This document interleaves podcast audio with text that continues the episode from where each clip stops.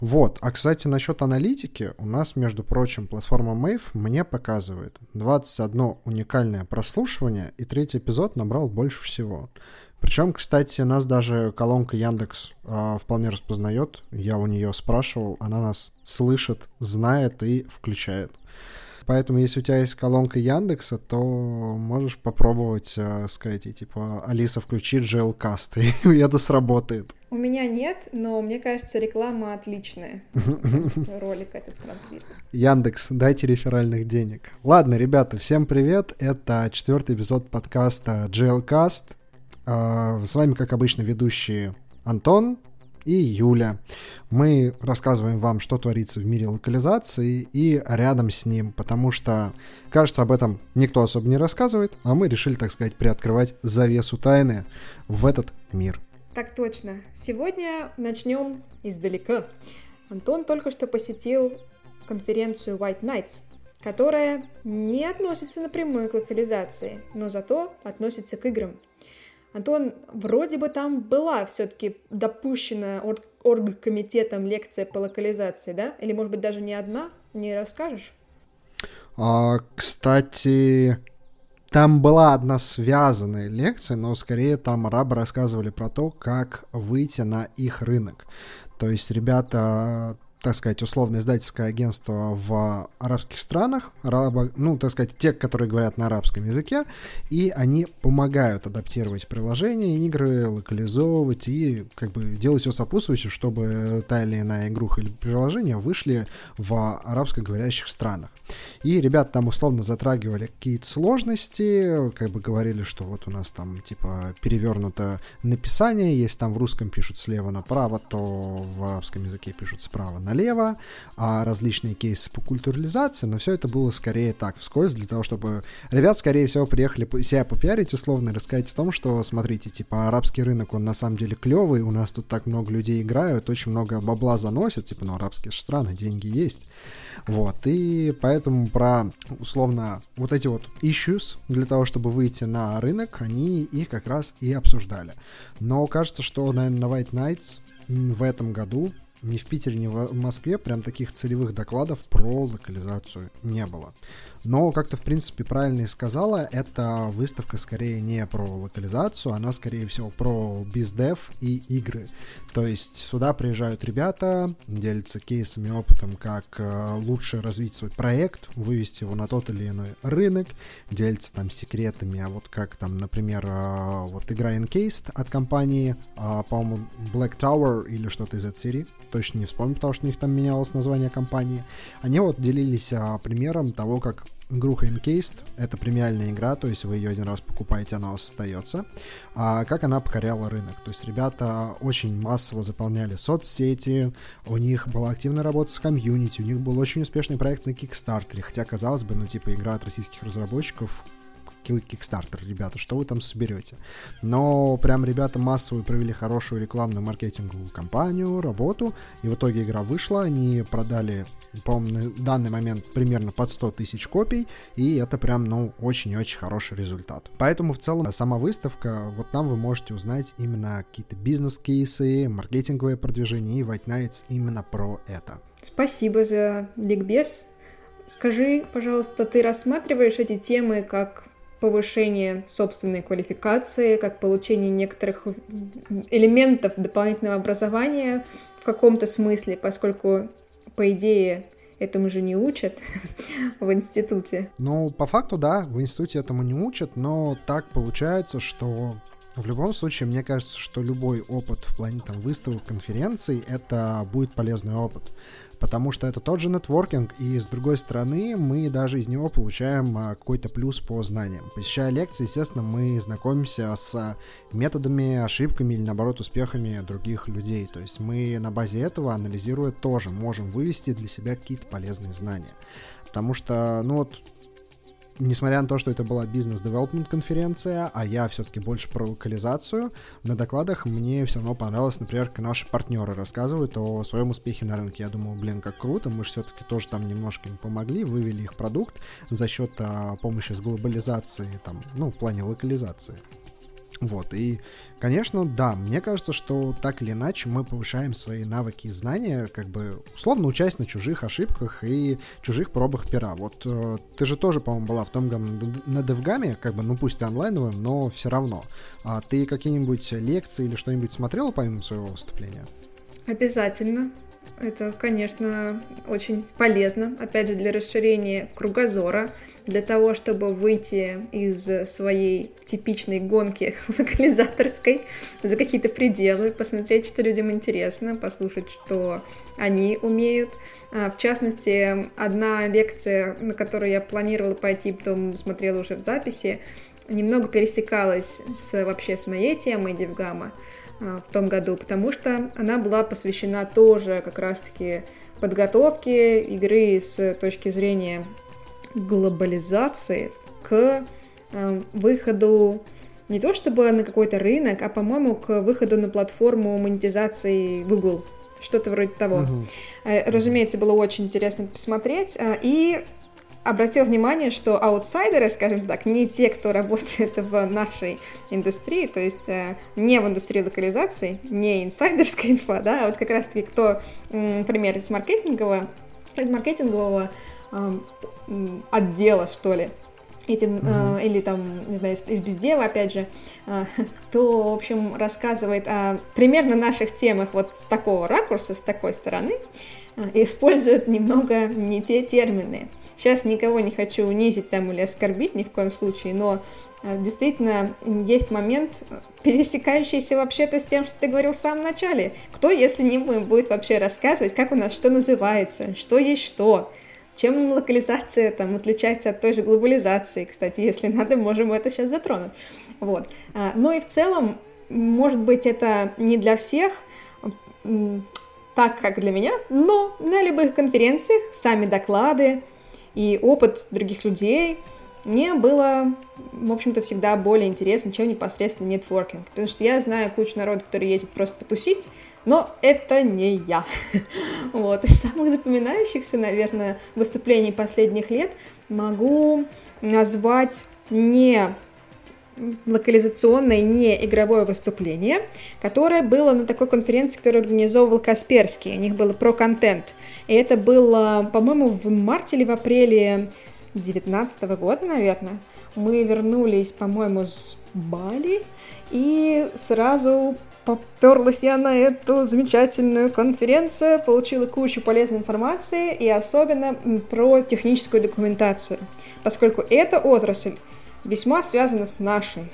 Более того, даже в том же Касперском эта должность это как док-лог, да, то есть э, и документация, и локализация э, в примерно одном ключе, э, в одной стезе, я не знаю, работают люди. И отдел, по-моему, там раньше так и назывался, док и лог. Вот, соответственно, там была лекция про переиспользование контента, которая меня очень потрясла.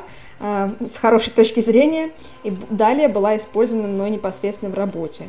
Поэтому считаю, что посещать смежные какие-то конференции, не обязательно по локализации, реально полезно, и нужно пытаться, наверное, так образовываться, тем более, что онлайн-формат сделал все это более доступным. Ну и тем более, как бы, как ни крути, это же конференции, come on.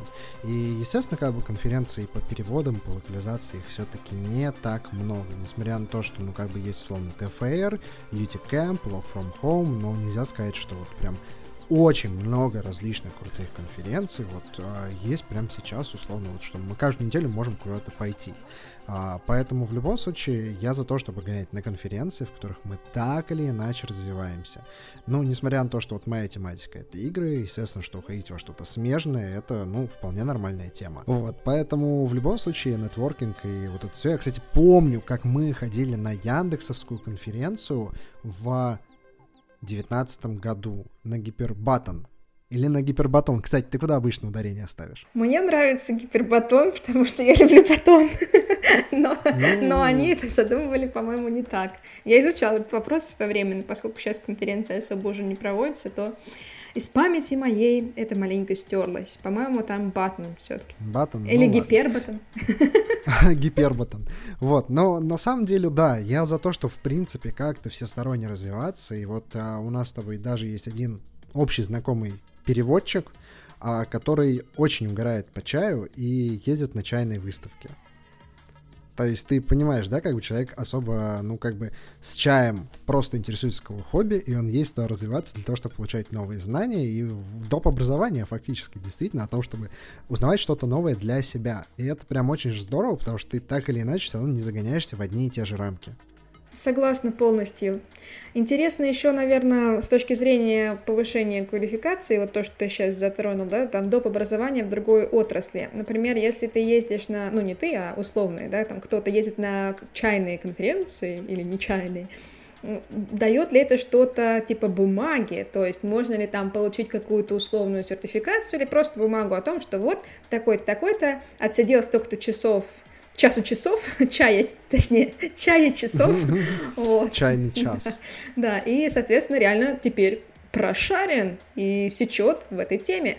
То есть э, какие-то дипломы, вот, например, у тебя с конференции есть? Да нет, то есть на... я могу бейджик сфоткать. Я, кстати, храню бейджики, не знаю почему, э, но, между прочим, иногда это действительно бывает полезно. Например, если тебя забанили в Гугле, или ты просто забыл какие-то детали, вот как, да, там называлась какая-то конференция, не можешь, на самом деле, вот загуглить, я это имела в виду. Вот, и тут ты смотришь на свой бейджик, там, 2009 года, например, и вспоминаешь, вот она. А вот, а еще в этой коробке с бейджиками у меня хранится мой самый, наверное, любимый бейджик, потому что он самый первый. В 2006 году я работала устным переводчиком на конференции Semi Expo в Манеже в Москве. Это была, конечно, халтура, но было здорово, колоссальный опыт, конечно, там для китайской делегации полупроводниковых их там установочек мы переводили. Это было нечто. Такой бейджик я не выкину никогда, хотя он уже выцвел. Слушай, ну все равно это же память. У меня папа очень любит собирать э, бейджи, причем он работает в отрасли именно постройки выставок, то есть вот эти вот стенды, mm-hmm. прочее, прочее. Круто. У него, естественно, их накопилось, ну, мне кажется, больше 100-150, хотя, несмотря на то, что как бы во время ковида отрасль это максимально умерла, сейчас она потихонечку возрождается, и, насколько я знаю, он вот тоже потихонечку все это дело собирает, и у него прям отдельная условная стена слава на даче, где все эти бейджики висят. У меня же пока что висит всего два с White Knights, причем где-то все остальные старые я пролюбил. Вот, но вот заново вешаю, собираю потихонечку. Да, можно елку наряжать. Как вариант. И все-таки, ну, бейджик, конечно, это не, не диплом и не сертификат. Я вот вспомнила, что на конференции TFR, Translation Forum Russia, ежегодно выдают дипломы участника, или даже если ты нечто большее, чем участник, то есть не просто слушатель, а еще какой-то организатор, модератор, участник панельной дискуссии или вообще спикер — там, по-моему, тоже как-то это обозначается. Соответственно, вот у меня есть такие дипломы, но к такой позиции, наверное, у меня вопросы с той точки зрения, что если на вашу конференцию, например, 500 человек пришло, в эти 500 дипломов выдали, что вообще это просто за диплом? Это то же самое, по сути, что и бейджик, это галочка о том, чтобы просто человек был. И вот, как бы, вот он эти, теоретически, эти лекции и мероприятия он посетил. Но на самом деле этого никто не проверяет.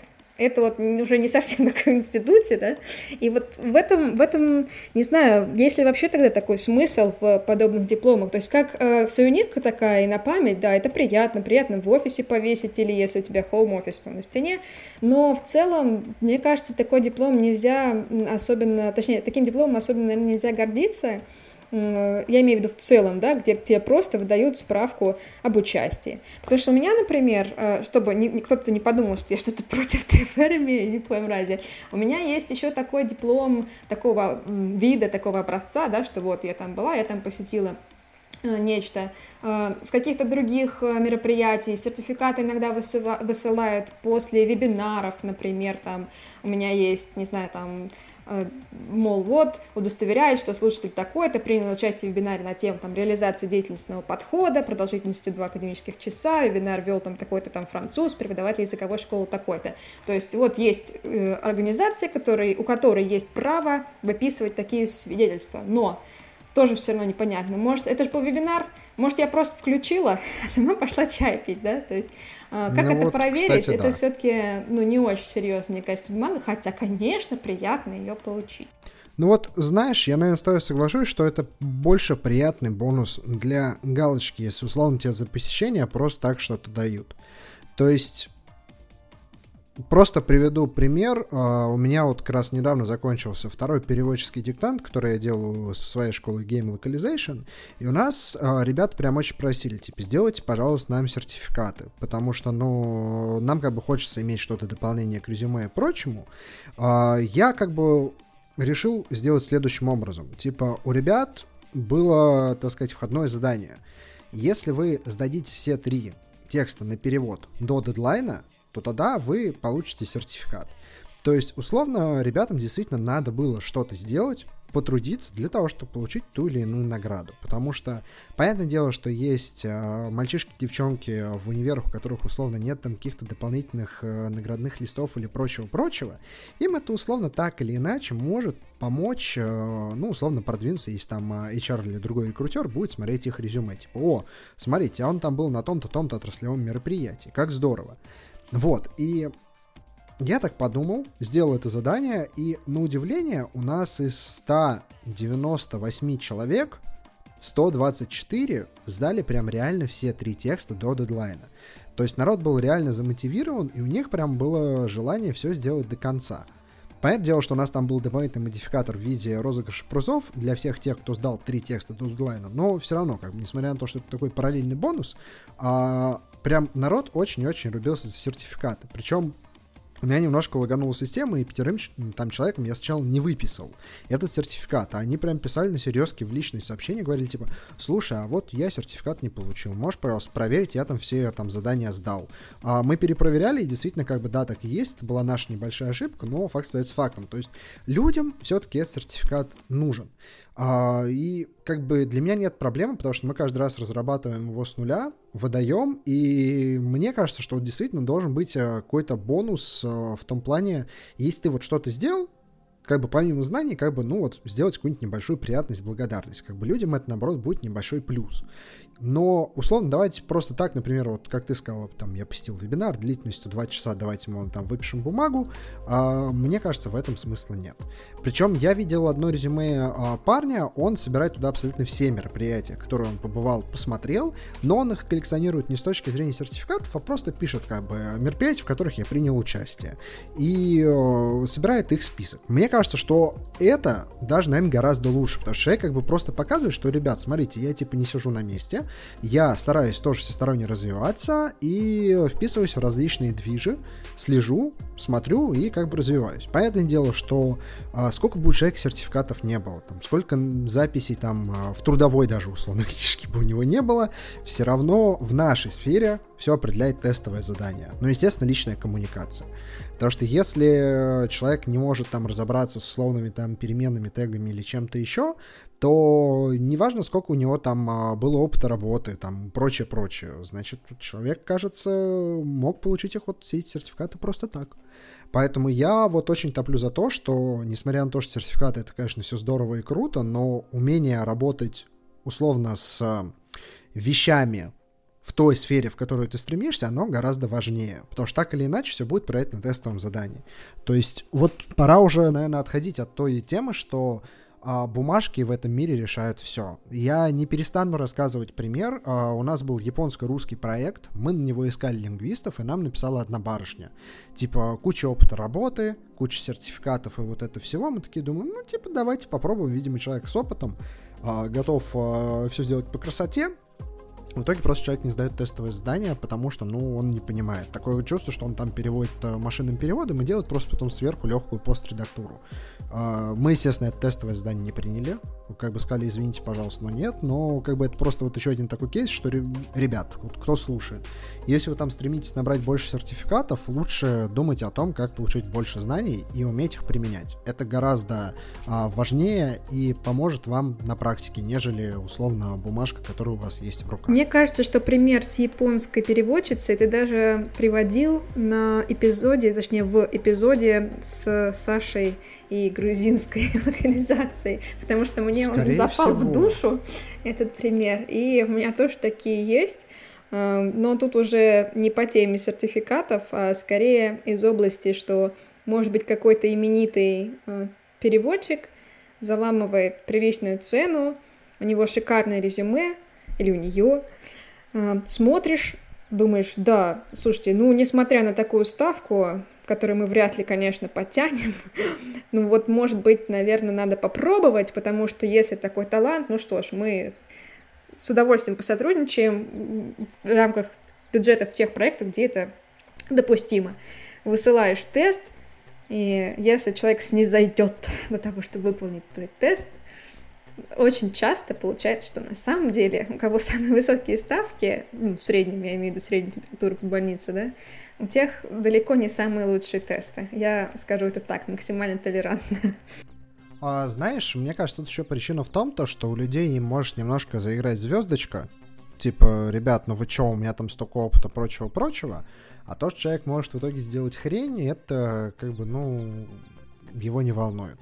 Причем у нас э, была похожая ситуация, типа, прям очень хороший лингвист, все дела, мы с ним давно работаем, но условно сделали его проверку, говорим о том, что, типа, чувак, у тебя есть ошибки, может, давай как-нибудь попробуем с ними разобраться. Он просто закатывает истерику и как бы просто складывается впечатление о том, что у человека действительно звездочка.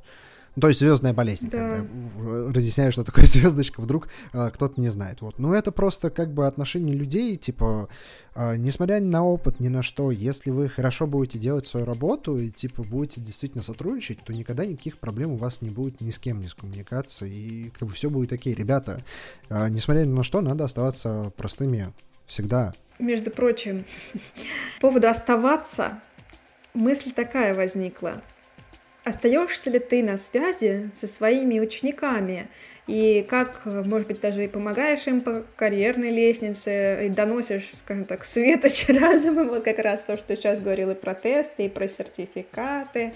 А, то есть, если у тебя там какое-то взаимодействие после того, как они окончили курс, какой-либо из курсов твоей школы Game Localization? Смотри, у нас э, два курса. Это основа игровой локализации Localization Project Manager. На первом я условно рассказываю полный базис по локализации.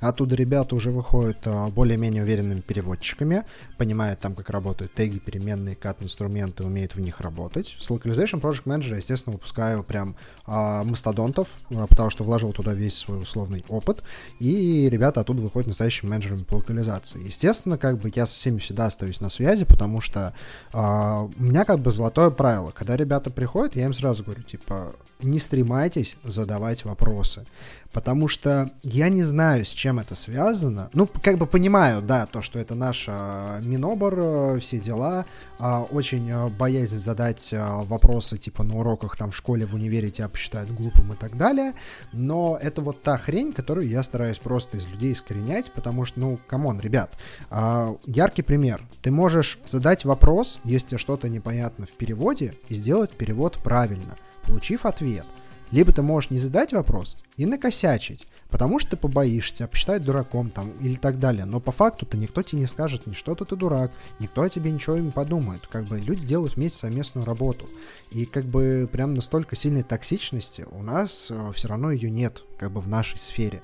И когда ты задаешь вопросы, особенно как бы клиенту, который условно знает свой проект, понимает, что там творится, как там творится, он гораздо лучше в нем разбирается, он тебе может помочь найти ответ. А люди этого не понимают, они очень боятся задавать вопросы, поэтому я стараюсь их как-то раскрепощать.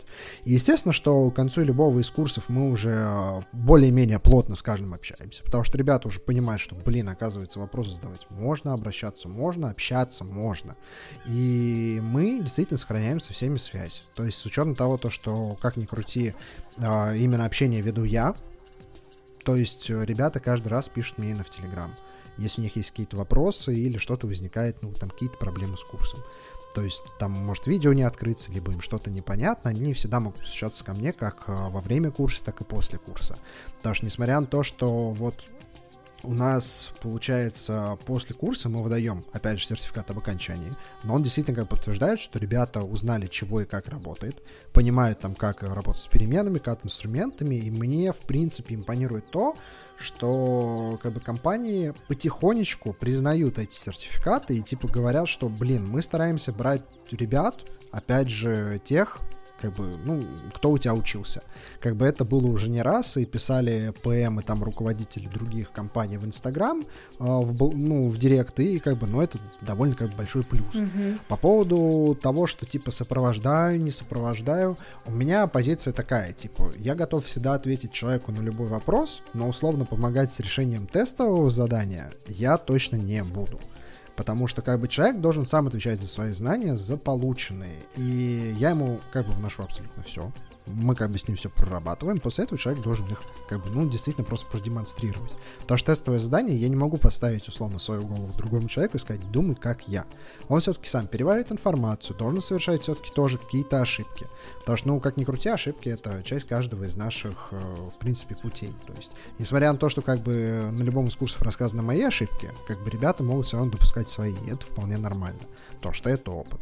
Вот. А по поводу, в принципе, коммуникации, ну, да, сохраняем. То есть и у нас есть и чатик с вакансиями, и ребят просто могут любое там время дня и ночи написать, и если я буду в сети, я им просто отвечу. Здорово. Поддержка, значит, остается. Саппорт должен быть всегда, потому что без него школа будет просто безликой, она, знаешь, она будет такая максимально автоматизированная, как а, условных а, нетологий там или ну, прочих других а, условно инстаграмных каких-нибудь блогеров курсов, где у тебя вроде а, как бы большой комьюнити, там запускают потоки на 2000, там 3000 человек, а в итоге, знаешь, в чатике творится какой-нибудь тотальный хаос. Да, я знаю. Но это же ад. Это типа так, так не должно быть. То есть я топлю за то, что да, у нас условно есть какие-то там отдельные чатики, но каждый человек может прийти и написать мне. Но это же тоже не очень масштабируемая история, в том-то и дело. То есть, когда у тебя будет э, по тысяче человек на потоке, тебе нужно будет тогда тоже кураторов каких-то дополнительных искать. Уже не будет такой возможности, что все писали тебе, правильно? Я, кстати, очень долго об этом думал. Мы сейчас, ну, плюс-минус приближаемся к половине от той цифры, которую ты сказала. А, с учетом условно всех а, людей, которые у нас приходили, а хотя, наверное, даже и больше. И в целом а, кажется, что как-то в будущем этот вопрос надо будет решать. Понятное дело, что кураторы будут нужны, вывозить не получится, но я, наверное, для себя сделал такую мысль, что я, наверное, не буду готов брать человека со стороны. То есть для меня будет очень важно взять, если будут какие-то кураторы или что-то еще дополнительно, чтобы человек был из тусовки. Из моих же учеников или там Мгм. учениц. То есть это вот прям очень-очень важно. То есть человек должен со мной разделять ту концепцию, которую я построил, и которую как бы я действительно, ну, взрастил.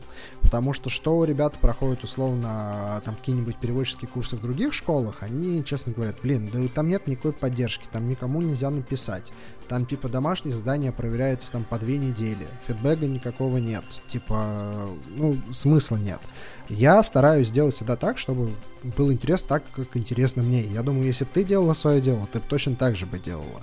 То есть, э, чтобы вот заинтересовать человека и сделать его, ну, все вокруг, чтобы действовало так, как было бы в первую, наверное, очередь интересно Может тебе. быть, но я не очень заинтересована в образовании других людей, поэтому э, не будем фантазировать, как бы я делала, но могу сказать, что очень импонирует твоя идея с тем, чтобы взращивать кураторов из тех, кто прошел твои курсы, потому что, например, я только что прошла небольшое Нельзя даже сказать, что это повышение квалификации, хотя мозг я там все взрывала изрядно по теме копирайтинга, потому что это все-таки русский язык, и вот как ты ранее говорил, что э, немножечко скучаешь по локализации, занимаясь безделом, соответственно, я немного скучала непосредственно по э, русскому нашему великому, могучему, правдивому и свободному, потому что я практически все время на английском общаюсь.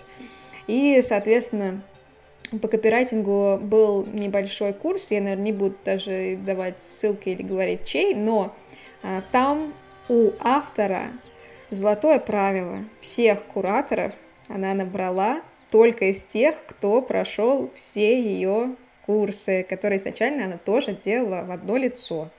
Вот. Потому что совершенно очевидно, что ей тоже очень важно, чтобы эти люди разделяли ее видение. Поэтому все, что ты сказала, мне кажется весьма рациональным по этому вопросу.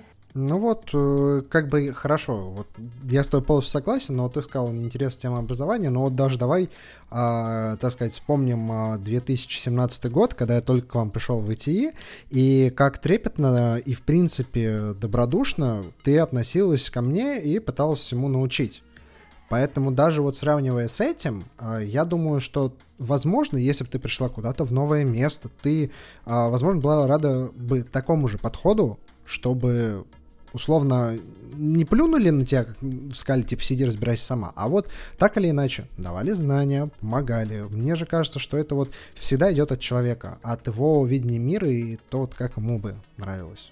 Мне кажется, это вот очень важно. Но это как бы твоя еще такая черта, что ты всегда готова прийти на помощь и вот всегда с чем-то выручить. Спасибо, внезапно, внезапные комплименты. А, спасибо, стараюсь. Вот, но а, могу сказать, что нас в свое время так не учили, поэтому, конечно, было одной из целей, была, получается, одной из целей в компании сделать более человечную, действительно, как ты и говоришь, систему обучения новых сотрудников и более э, основанную, опять же, на обратной связи, постоянном взаимодействии э, и так далее, и так далее. Вот. И я, кстати, хотела еще один вопрос задать по поводу именно твоего подхода э, про, про тестовое, когда ты говорил, я просто очень заслушалась твоей речью, и никуда мне, мне не было куда вставить, в общем, этот вопрос.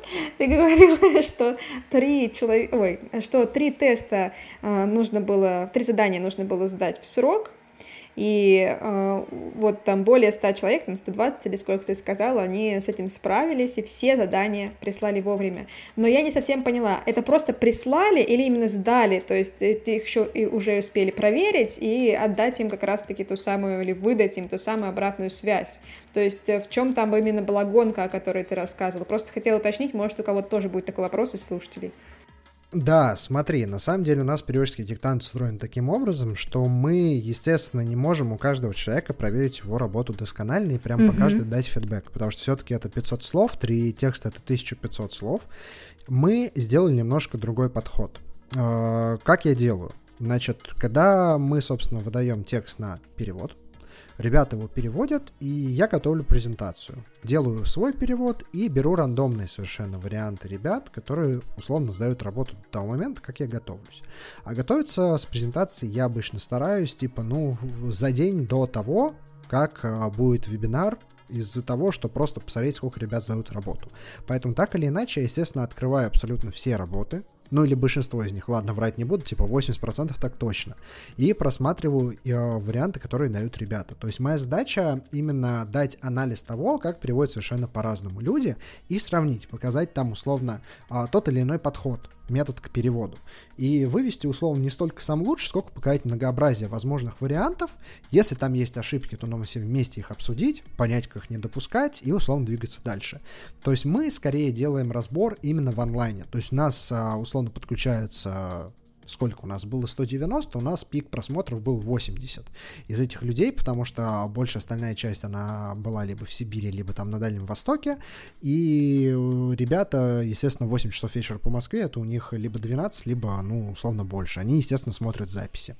Вот, поэтому ребята в любом случае смотрят онлайн-разбор, а так как тексты, ну, я скажу так, за все время, что я наблюдаю, у ребят а, более-менее одинаковые варианты. То есть прям каких-то жестких отходов друг от друга нет. А если есть, то я их стараюсь вот как раз брать, выносить а, в презентацию и условно мы их обсуждаем.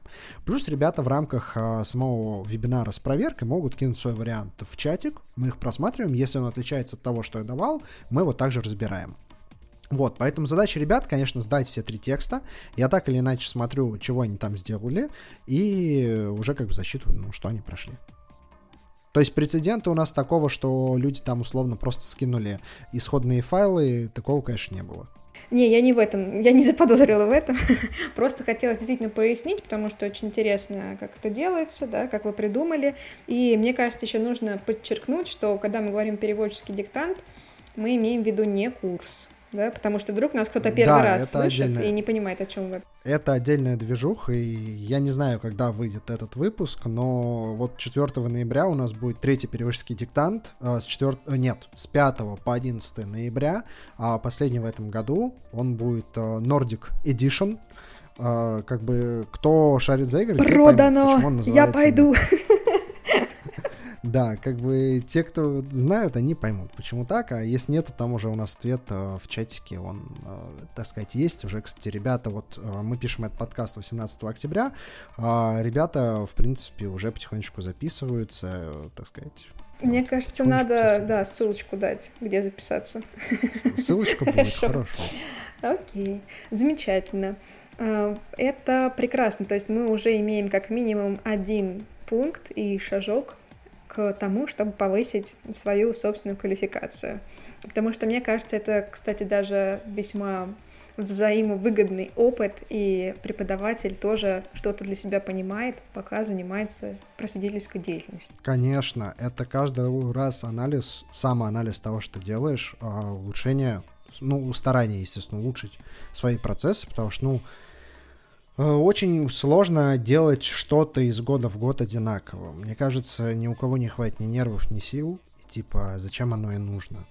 Потому что человек должен улучшать. Он как бы э, золотое правило. Типа, вот ты должен посмотреть на то, что делал полгода назад. Если ты понимаешь, что полгода назад ты делал какую-то хрень, а сейчас ты сделал лучше, то значит это хороший вариант, ты сам развиваешься, становишься лучше. У меня так работает постоянно.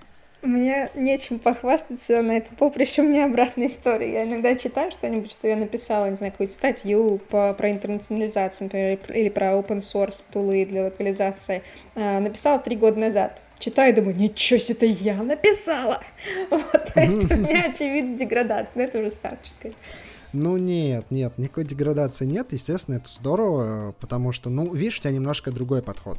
А у нас как бы идет именно работа с отзывами, условно так, B2C, сектор с клиентами, мы так или иначе улучшаемся, придумываем что-нибудь Мгм. новое, а у тебя же вот именно как э, написание материала. Мгм. И с учетом того, как ты, ну, действительно коллекционируешь информацию и делишься ею с людьми в рамках и ниндзи, и условно постов в блоге ITI Game Log, то, как бы, ну, действительно, как бы, что условно там три года назад, что сейчас информация будет все равно ценной. Спасибо. А, может быть, тогда обсудим... Вот да, я сказала, что у нас есть уже первый шажок к тому, чтобы повысить свою квалификацию. Это переводческий диктант а, и, конечно же, курсы.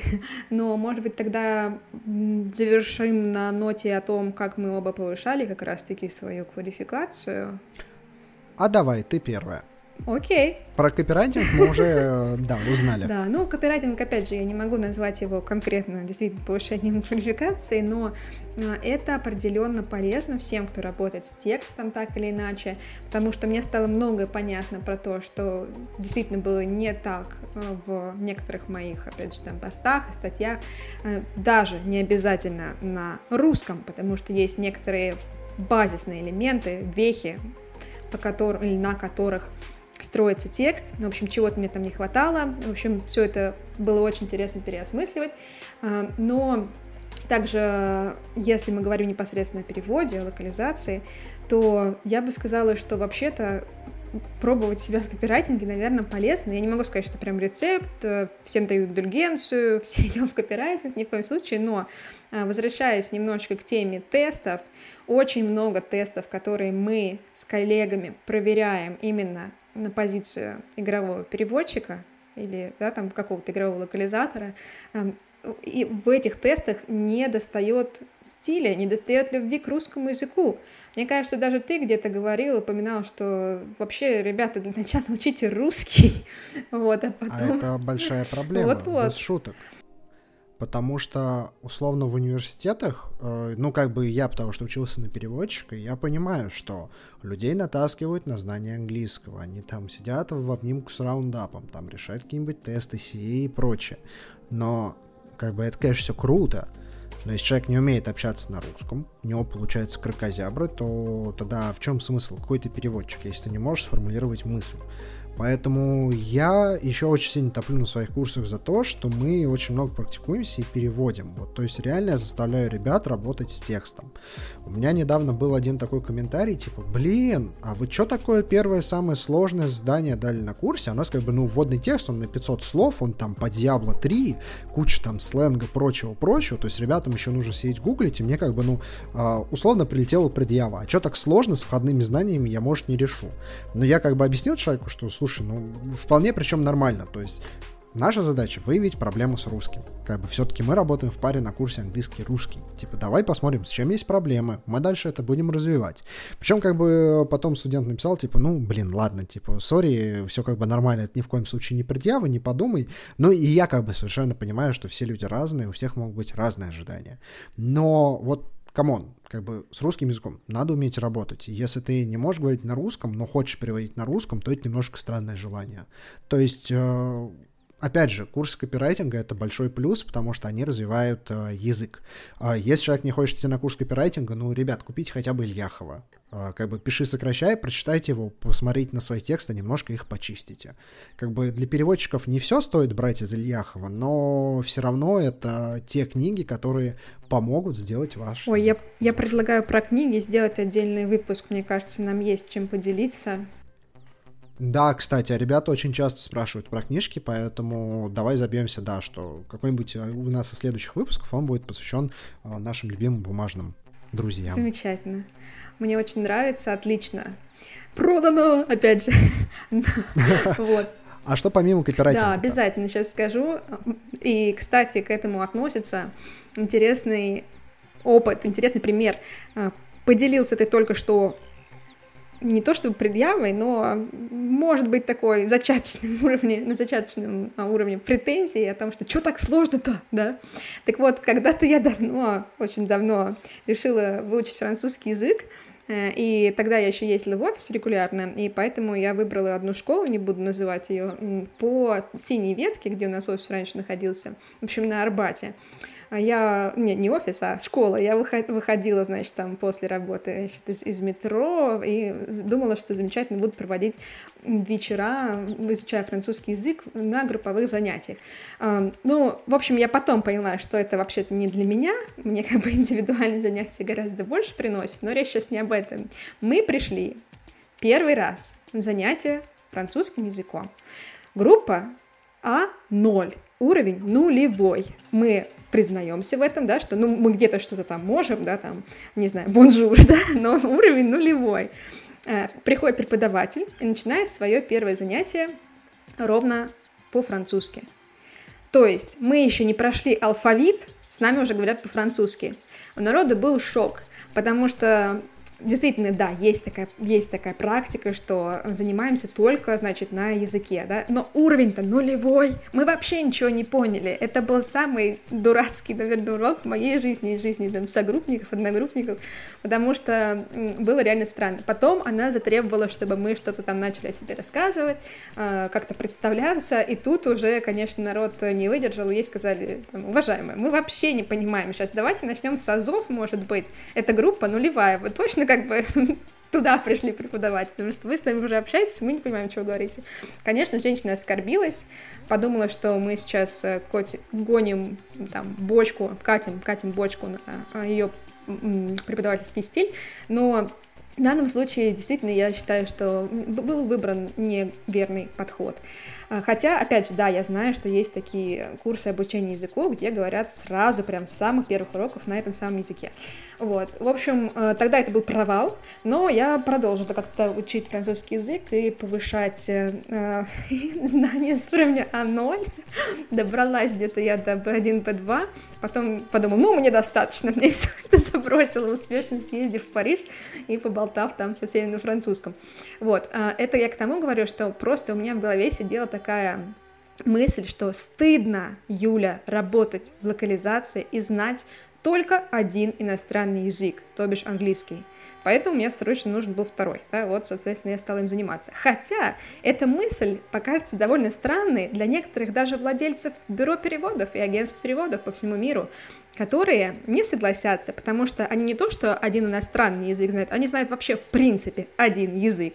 Вот есть одно замечательное бюро, знаю лично директора, очень нравится мне с ними там, общаться иногда, слушать, опять же, там его лекции и так далее.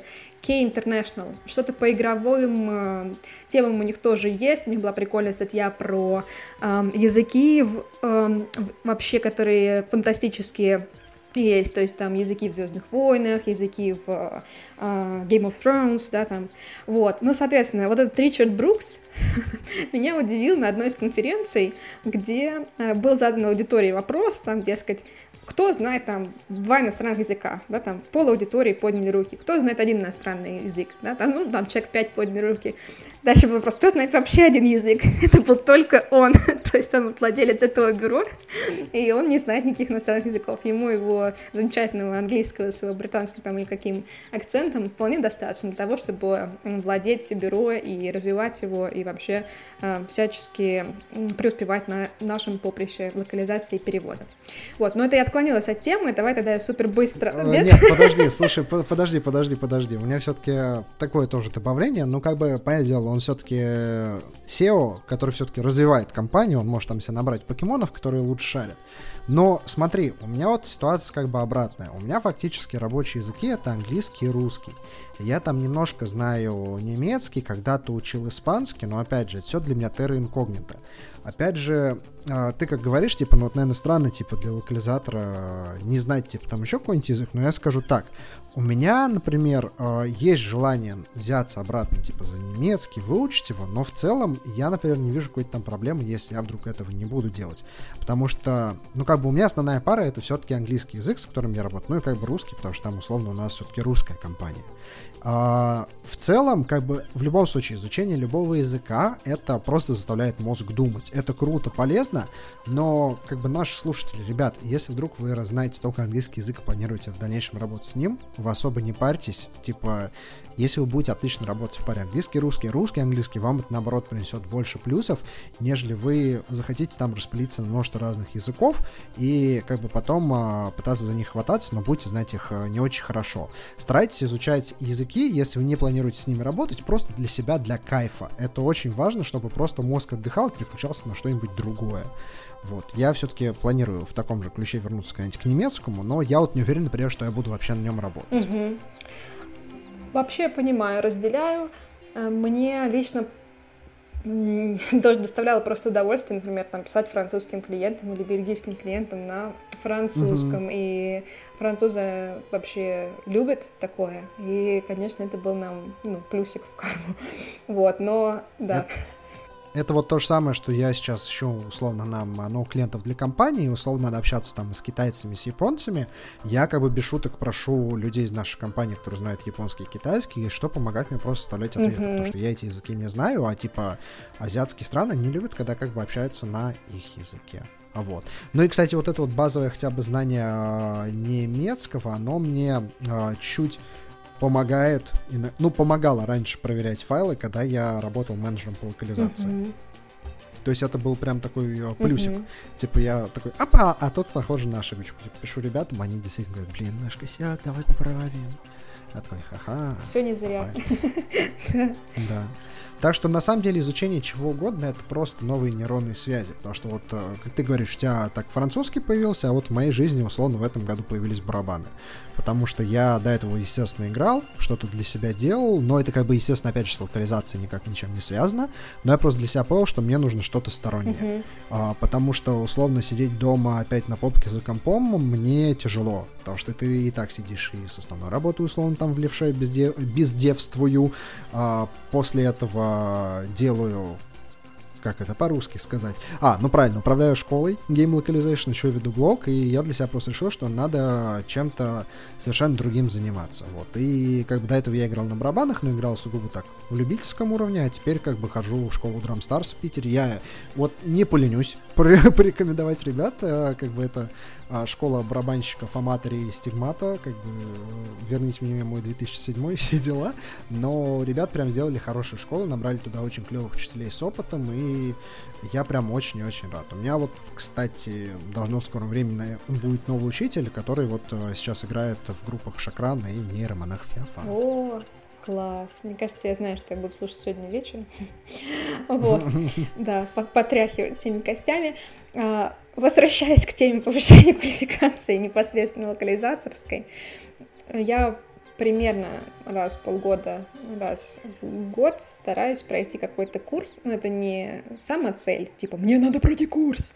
Нет, а просто так получается, что как раз примерно в этом временном промежутке что-то вкусное готовится. А когда ты мой курс уже пройдешь? Меня надо, ты думаешь? Ну, а почему нет? Вдруг ты там узнаешь что-то сверхъестественное я... и скажешь такая, блин, это ж просто гейм Ну, я все, я уже записываюсь на переводческий диктант, уже бегу. Хотя бы, хотя бы ну, его, да. А, так вот, был а, у меня даже об этом, по-моему, пост, а, как я проходила курс по интернационализации а, вообще, что это такое, зачем это нужно, как это делается. Это было University of Washington, да, на э, платформе EDX вот, и DX, соответственно. А, и mm-hmm. я не могу сказать, что он мне реально был нужен. И также я не могу сказать, что это было потерянное время, просто вот в чем дело. К тому моменту, как я добралась до этого курса, я уже эту тему прорюхала, ну, на каком-то своем уровне, да, там, что-то uh-huh. мне нужно было по работе непосредственно, что-то мне нужно было для того, чтобы что-то написать, да, там, по там, другой работе. Соответственно, уже было понимание, что это такое и так далее. А, сокращаю, в общем-то, мой спич, я к чему веду? Это курс был очень базовый, и для тех, кто в теме вообще не сечет. Соответственно, да, я это почитала, посмотрела видеоролики как бы на там, тройном ускорении, пролистала, вот, но э, Соответственно, ничего там супер нового, именно чтобы повысить свою квалификацию, я там не нашла. Поэтому могу всячески его рекомендовать, там, по-моему, от людей из Microsoft, для тех, кто не понимает, что это такое и просто хочет разобраться. Вот, для тех, кто уже с этим работает, не надо. Это вам просто не нужно. А, и реально, можете как бы обратиться ко мне за детальными комментариями, сейчас не буду. Вот. И второй, ну, это был, по-моему, в прошлом году или в позапрошлом, а второй такой курс э, мне попался, по-моему, этой весной от э, уже, по-моему, упомянутого на нашем канале Мигеля Сипульведы из Кинга, э, из компании King, да, у которого есть свой личный блог Йола Калайзо, по-моему. вот, там он пишет всякие интересные заметки для локализаторов игр. Но э, речь не о том, чтобы прорекламировать работу Мигеля, а о том, чтобы сказать, что у него был курс э, по UX. И, конечно, было интересно посмотреть э, о том, точнее, на то, какие вообще вехи есть в процессе создания современного, легко адаптируемого, адаптируемого под глобальную аудиторию а, да, там, интерфейса, вот, и user experience, соответственно. Там и UI, и UX, и про их различия он тоже говорил. А, и вот уже из этого курса, хотя казалось бы, я кое-что новенькое узнала. Например, там была отсылка к системе Хофстеда, тоже можем ссылку дать, чтобы сейчас не углубляться. Вот, разобрана она с примерами, Э, но хочу сразу сказать, если кто-то будет проходить этот курс, поскольку он доступен, там, по-моему, первый модуль он бесплатный, второй э, как-то там за подписку, что ли, на Ниндзи, соответственно, платформе Ниндзи Learning. Вот. Э, хочу сразу сказать, что если вдруг кому стало вдруг интересно, это не про игры. Это вообще вот про user experience, user interface, да, там в целом, а как делать глобальные продукты. И примерами там не являются игры непосредственно, вот, которые он разбирает и обсуждает, да, Мигель. Там э, больше про какие-то глобальные бренды, про одежду, про какой-нибудь условный Макдональдс, потому что это очень любимый, популярный пример про то, как они адаптируют там все свои, допустим, экраны заказа жратвы для разных стран. Вот, в общем, вот такого плана курс мне оказался полезен и интересен. И получается, что да, в целом вот так я и делаю. Я где-то раз в полгода или раз в год э, прохожу что-то такое где-то за деньги, где-то за деньги только сертификат, да, вот, э, то есть ты платишь денежку, и тебе присылают сертификат, э, и чтобы его получить, в таком случае ты там обязан реальные тестовые, зад... Ой, не тестовые, как же это называется, или это тест, да, это квиз, да, в конце, то есть uh-huh, ты просто uh-huh. там отвечаешь на вопросы, и если, например, у тебя там сколько-то баллов, сколько нужно ты набрал, тогда тебе сертификат дают, если ты продолжал, вот, то, значит, ну, как бы нет, извини, зачет, можешь пересдать, вот, ну, не сразу. В общем, соответственно, вот такие истории у меня. А, в принципе, мне кажется, что сейчас действительно полно курсов, но нужно тоже выбирать, а, чего хочется, нужно ли действительно вот обратную связь, да, как ты расписывал, да. какую тематику считаешь нужно тебе прокачать, вот, и, конечно, также ориентироваться на отзывы коллег, потому что не все э, реально нужно. Поэтому вот я у тебя спросила, а мне надо твой курс? Ты говоришь, да, да, да, да, иди. Тогда вот как бы, ну, доверяю, да, мне, я вот к чему. Ну, я тебе скажу так, без шуток, но вот только что я тебя добавил, собственно, в чатик э, переводческого диктанта, поэтому тоже там. Вот, ты попал. Ура! Вот. А на самом деле, как бы, все это очень круто я согласен с той точки зрения, что надо посещать все эти темы для того, чтобы просто развиваться как специалистов и просто смотреть на кейсы, которые происходят вокруг тебя. Причем, опять же, про курс Мигеля я там действительно прошел вот этот вот первый блок, а потом, когда он потребовал подписку, я просто что-то подзабил, потому что там надо было делать какие-то телодвижения, и я сломался mm-hmm. на этом. Вот. Но надо, возможно, с этим разобраться. А, мне кажется, что я, наверное, из всех таких прям отраслевых штук проходил только курс а, на менеджеры по локализации, которые делали в свое время Марина Ильиных, mm-hmm. которая вот недавно ушла из Playrix, и э, а я не помню, как называлась, кстати, компания, с которой... Они... Это была Причем Литера, меня... мне кажется, они с Литерой Литера, да-да-да, Литера, э, Литера, точно, да. Вот, а, курс, кстати, ну, он был такой довольно коротенький, то есть там было всего 4 дня, там 8 а, часов, но, как бы, тем не менее, информация была более-менее полезная, то есть, которую потом а, можно было использовать. А, именно как-то вот в профессиональных, mm-hmm. так сказать, действиях, а, как бы, если что, у меня есть что как бы с тем курсом, не дай бог, там ничего не пересекается, то есть, а, не дай бог, условно, красить чей-то контент. Я безумно против этого, но на тот момент, когда я его слушал, это был, наверное, сентябрь 2018 года, Марина прям довольно интересно, четко и живо рассказывала, и причем мне понравилось то, что она отвечала на вопросы. То есть у нас был чатик рабочий, мы в него задавали вопросы, Марина там сидела, тоже отвечала на них. И для меня, наверное, это всегда важно, чтобы лектор, условно, был не просто каким-то мертвым человеком, который, условно, записал свое видео, либо ведет вебинар, и потом забил, ни mm-hmm. на что не ответил. То есть очень было круто. Ну и после этого мы как-то с Мариной просто начали общаться, так, э, каким-то рабочим там делам, прочим-прочим, но в целом вот, опять же, курс и ведущий на курсе может также стать отличным вашим контактом для нетворкинга. Поэтому те, кто проходит все различные курсы, ребят, не стесняйтесь общаться с лекторами, задавать вопросы это, наоборот, даст вам небольшой буст и плюсик. И вообще это полезный лектор, вот сто процентов говорю, как э, недолектор, в том смысле, что, например, если я где-то читаю какие-то как раз-таки лекции по запросу, да, какие-то вебинары провожу, вот у меня там был опыт волонтерский с университетом Страсбурга, когда потом мало вопросов, это всегда странненько. Ты думаешь, я вообще как бы с вами на одном языке говорю. Ну, очевидно, с ними нет, потому что они французы, я читала на английском. Но на самом деле... Да, есть такое, Мне да. потом... Не, ну весь курс там у них, а, который Белен для них делала коллега по ниндзе, вот он был на английском, поэтому тут э, вопросов нет. Я даже поздоровалась по-французски. А, вот вначале там рассказала про то, кто я, и потом уже к делу перешла по-английски, потому что мне даже при желании вот не было бы, наверное, сил э, локализовывать свою презентацию на французский. Я даже не знаю, как по-французски там половина наших минут называется, поэтому уж ладно. Рассказывала я, конечно, про технологии локализации, и когда мне потом какие-то люди уже что-то в личку в LinkedIn написали, это была чуть ли не лучшая благодарность потому что э, ты понимаешь, что ты донес, вот тебе вопросы по делу задают, да, там, или, ну или даже если не по делу, хотя бы, да, людям не все равно, э, это замечательно, конечно, полностью поддерживаю, вопросы надо не стесняться задавать, э, опять же, не думаю, что лекторы какие-то звезды, все, как правило, обычные люди, вот, а если как раз-таки у вас на курсе не организовано формы обратной связи или такой возможности, то, опять же, можно найти там в LinkedIn, да, где-то еще в соцсетях, э, ну, просто если не, не как Антон ты сделал, да, в Телеграме доступа, как-то нет, угу. вот, найти человека, задать ему вопрос, это реально э, рекомендуется, вот, потому что, опять же, это взаимно, взаимная такая э, история, вот. Вот так вот. Соответственно, по поводу курса Марины я помню, потому что мы тебя на него и отправляли. И мы тогда смотрели программу и думали, да, нормально, надо, надо брать. Знаешь, я просто помню очень одно такое условие, которое вы меня на него отправляли, и которое мы почему-то нарушили. Да-да-да, было-было. Но я про это так скажу, э, чтобы, опять же, не раскрывать все карты, но сейчас кто послушает, догадается.